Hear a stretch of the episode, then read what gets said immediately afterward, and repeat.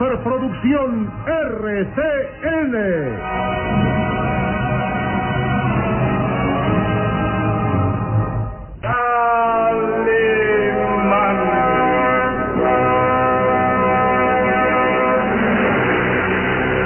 Caballero con los hombres, Galante con las mujeres. tierno con los niños, implacable con los malvados. Así es, Calimán, el hombre increíble.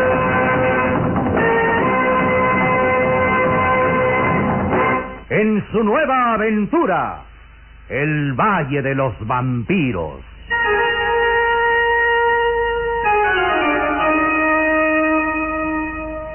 El Valle de los Vampiros.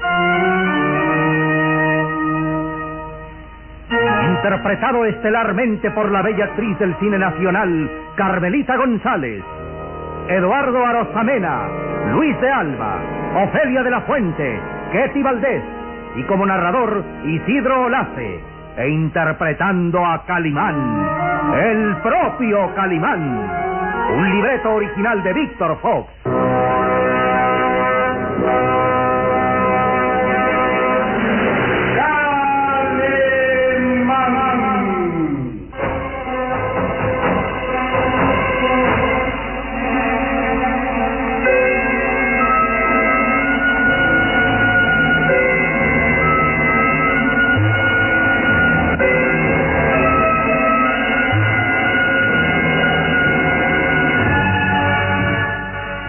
Primera vez en su larga carrera de aventuras peligrosas, Calimán el hombre increíble era vencido.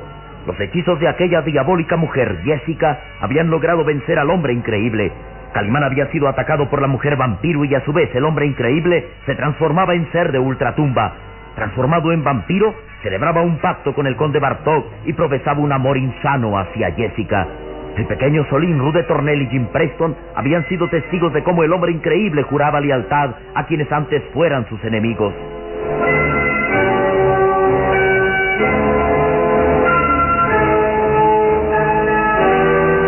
Solín no quería convencerse de aquello. Tenía confianza y fe absoluta en Calimán y pensaba que todo era un ardid de su amigo para atrapar a los siniestros asesinos.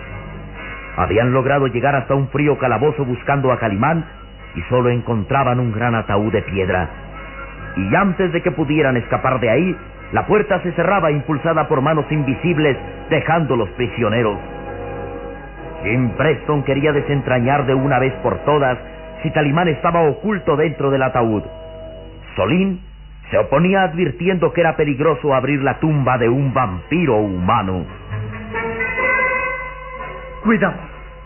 Cuidado, señor Preston.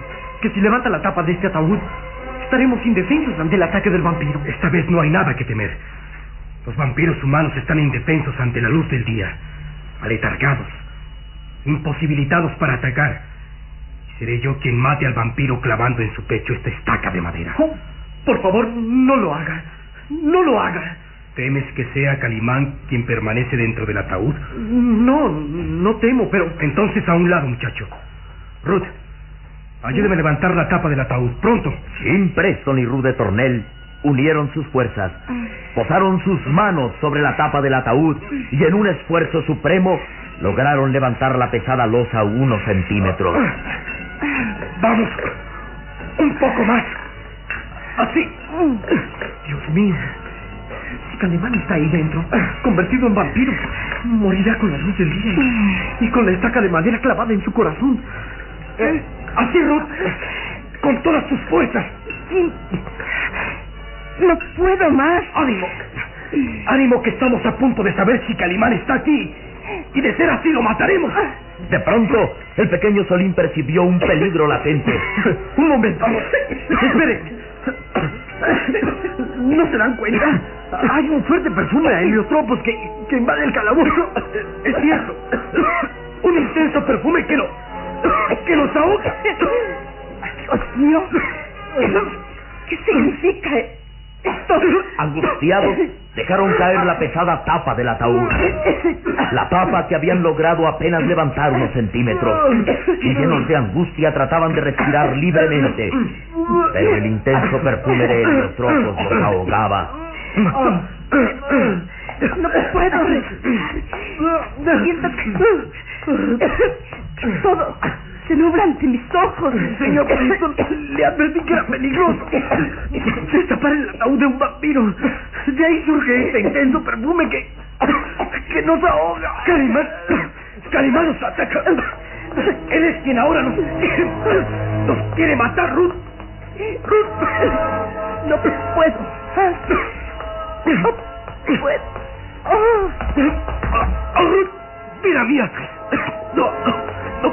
Me, me ahogo. Me ahogo. Jim Preston cayó pesadamente junto a Rude Tornel, mientras que el pequeño Solín, ante la asfixia, interrogaba angustiado. Calimán. Calimán, ¿es, es posible que seas nuestro, nuestro enemigo. Es posible que su cuerpo de, de vampiro humano esté aquí, en este ataúd y que... y que ahora nos ataques mortalmente. Calimán, Calimán, no puedo creer que seas nuestro enemigo. Por favor, Calimán, ¿dónde estás? Calimán. Solín se desplomó sin sentido. Su cuerpo quedó inmóvil junto al de Rude Tornel y Jim Preston, víctimas de aquel intenso perfume de heliotropos que invadía el calabozo. Y fue entonces cuando se escuchó una risa, una extraña y lúgubre risa que parecía brotar de aquel gran ataúd.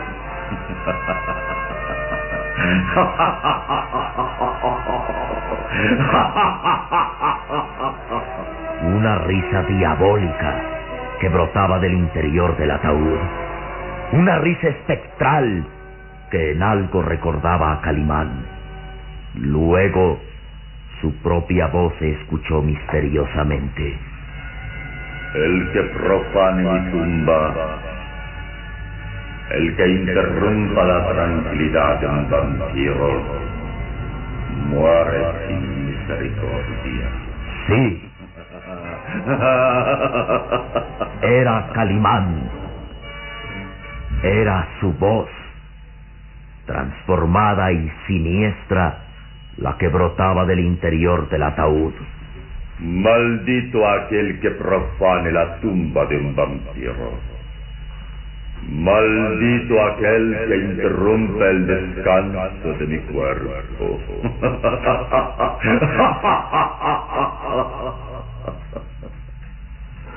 Había duda. Era la voz de Calimán brotando del ataúd. Era el hombre increíble, convertido en vampiro, quien había atacado a los que eran sus antiguos amigos.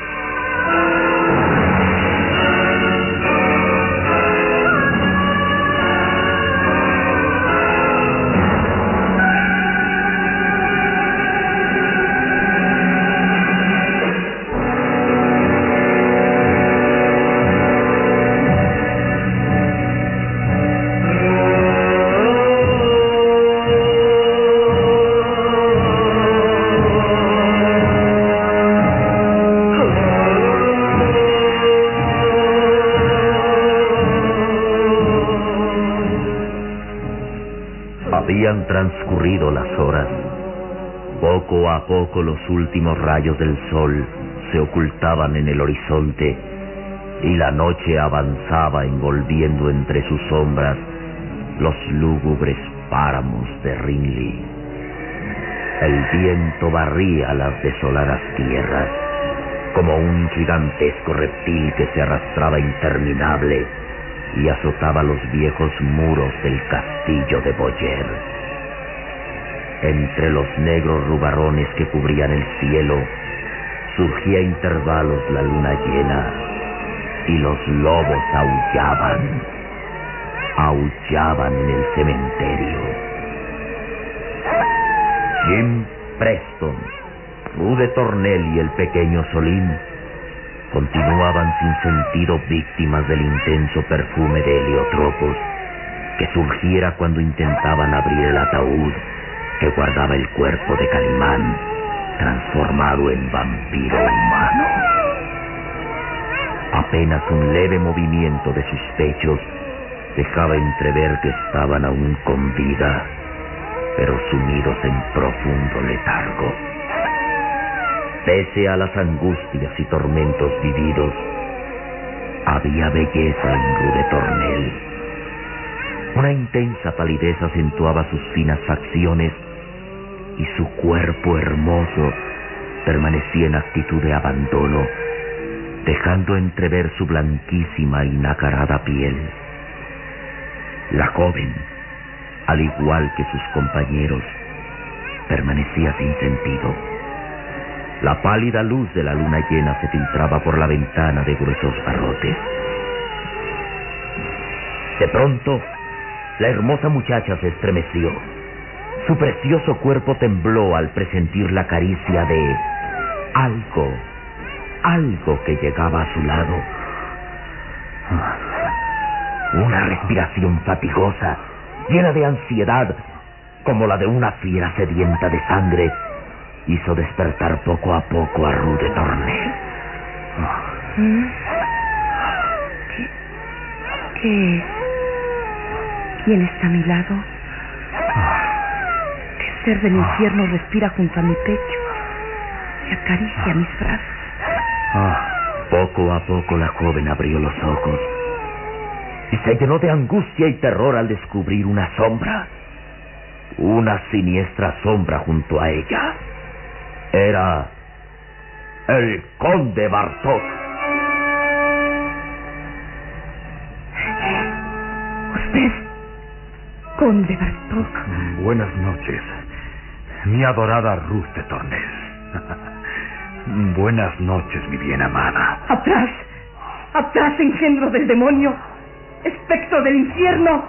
¡Atrás! ¡Atrás! La joven retrocedió arrastrándose, tratando de quedar fuera del alcance de aquellas manos pálidas y huesudas que se deslizaban por su cuerpo como espantosas arañas. ¡Déjeme! ¡Déjeme! ¿Tienes miedo al estar frente a mí, Ruth de Tornel? Es así como correspondes a este amor que te profeso. Ruth de Tornel reaccionó llena de angustia. Despierta ya del pesado sueño que la invadía, ahora sus negros y hermosos ojos distinguían perfectamente, bajo la claridad de la luna, la siniestra figura del conde Bartok, envuelto en su larga capa escarlata que semejaban alas de vampiro. Ha llegado la noche, Ruth, y con ella la presencia del conde Bartok que saluda a la mujer que ama. ¡Atrás! Las sombras envuelven mi castillo y vuelvo a ser el señor de la noche, el inmortal conde Bartok.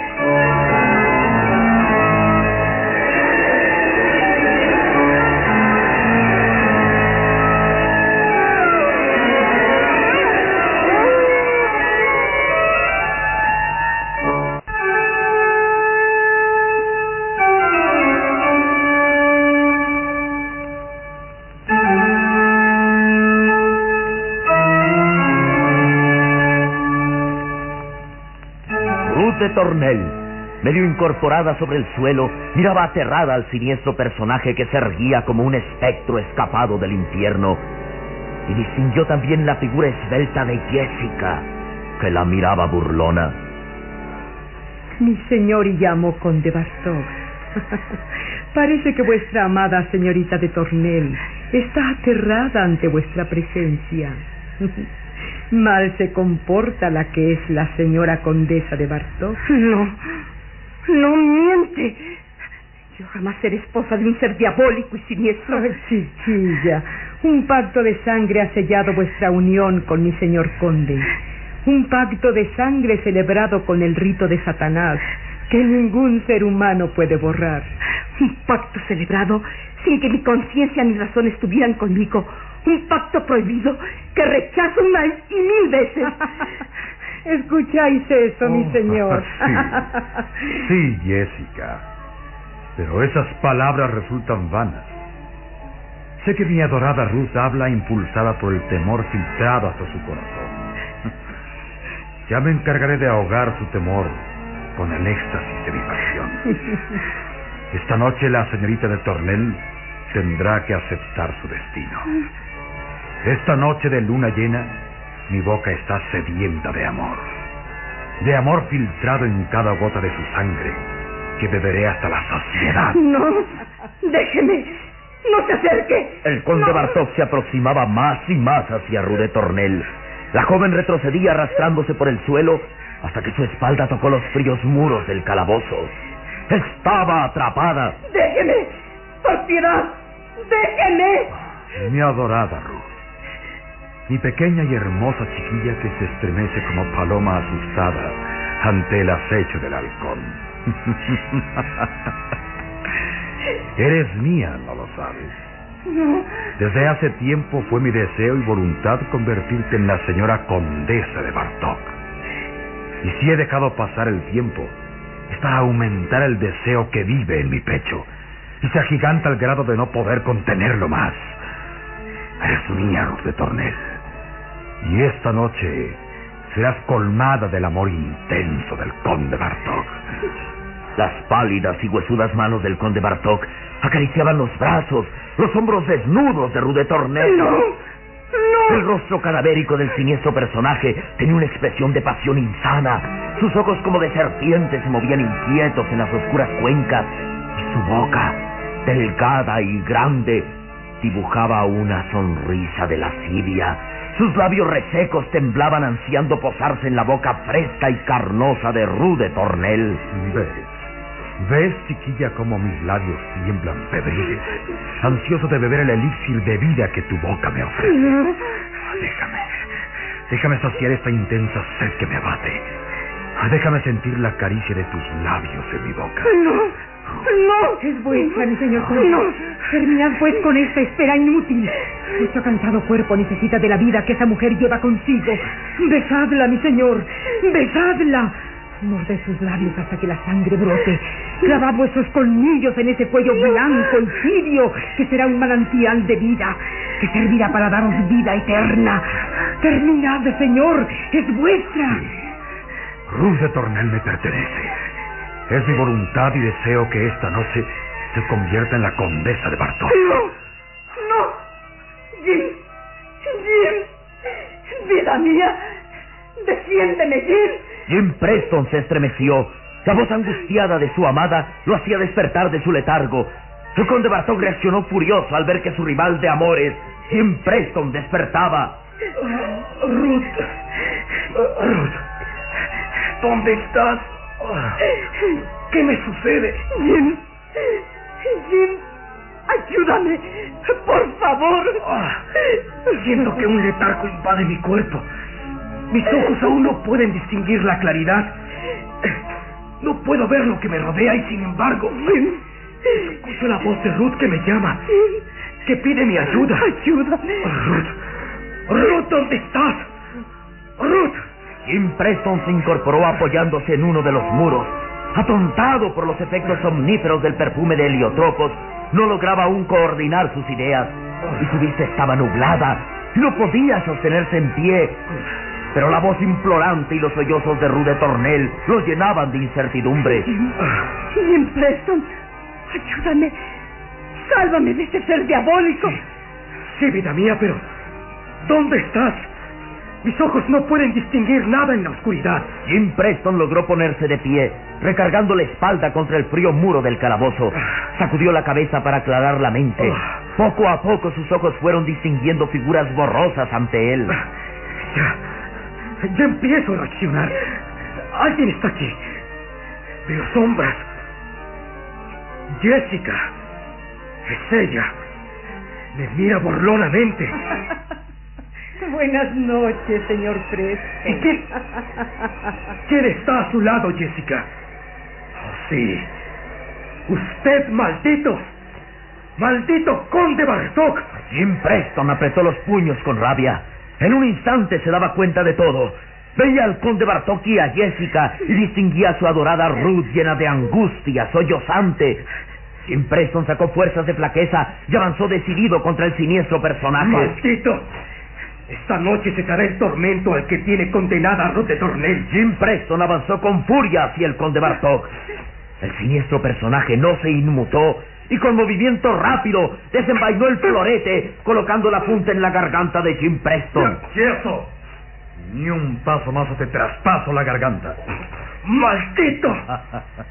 Bastará empujar un poco para que la punta del florete se hunda en tu garganta. en realidad, no mereces sino la muerte, ya que te atreves a amar a la mujer que me pertenece. ¡Miente! ¡Miente! Que Rude Tornel solo me ama a mí. Y a mí nadie podrá arrebatármela. Imbécil. Infeliz mortal que te atreves a desafiar al conde Bartok. ¿No has tenido pruebas suficientes de mi poder infinito? ¿No sabes que en cualquier momento he podido destruirte con la facilidad con que se mata una repugnante rata? Ni con mi muerte, Rude Tornel, será suya. Eso lo veremos. Y ya que tus labios han pronunciado la palabra muerte, te daré gusto. ¡Así! ¡No! No, no, lo, no le haga daño. ¡No! Ruth de Tornel, ¿imploras por la vida de este miserable? No lo mate. No lo haga, por favor.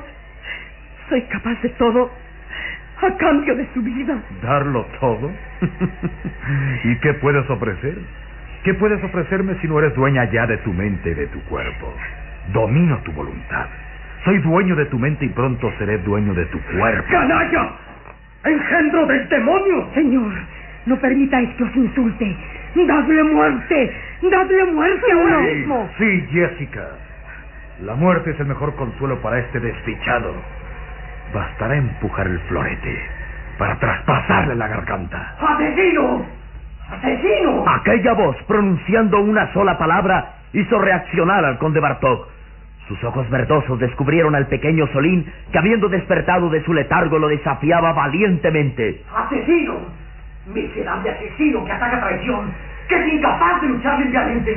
Vaya, la pequeña sabandija ha despertado, ¿eh? Y se atreve a insultarme después que he vencido a Calimán.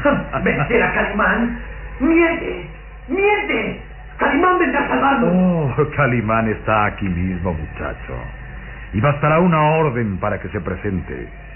Calimán me obedece como perro. ¿Calimán? ¿Dónde está? ¿Dónde lo tiene prisionero? Calimán está dentro de ese ataúd de piedra. ¿No sabes acaso que Calimán es hermano de sangre? Calimán es ya un vampiro humano.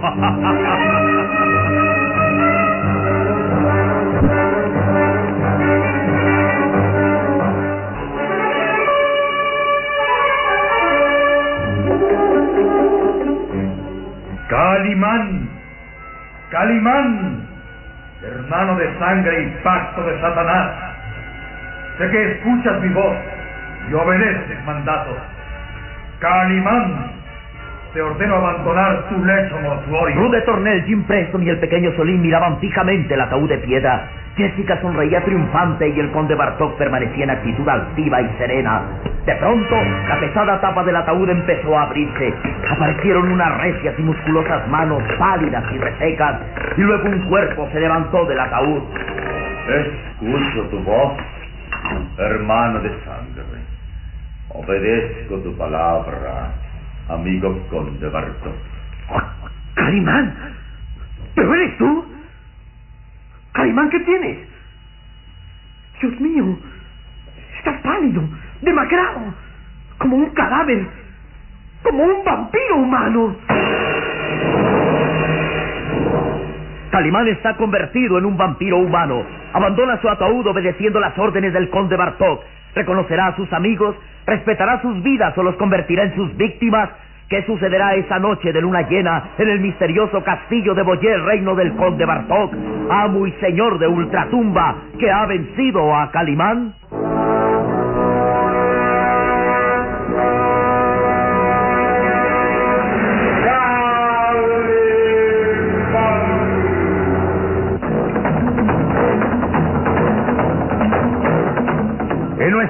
Próximo programa habrá más emoción y misterio en el Valle de los Vampiros. Y recuerde, donde se haya una injusticia que reparar, o la emoción de una aventura, o la belleza de una mujer, ahí está.